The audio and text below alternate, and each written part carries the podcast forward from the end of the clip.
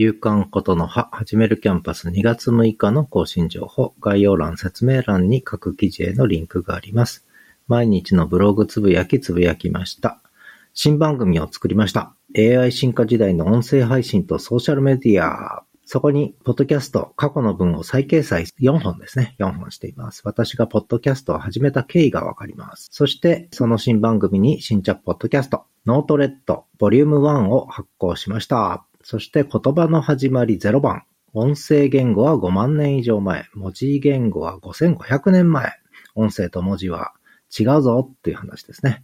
そして4象限で、音声配信を4象限で考えるのその2。そしてブログ下書き。そして昨日のことの葉。新着ブログはアメリカンな民泊体験。英語での深い会話との出会い。声と言葉のブログ。新着ノートはなしです。夕刊ことの葉でした。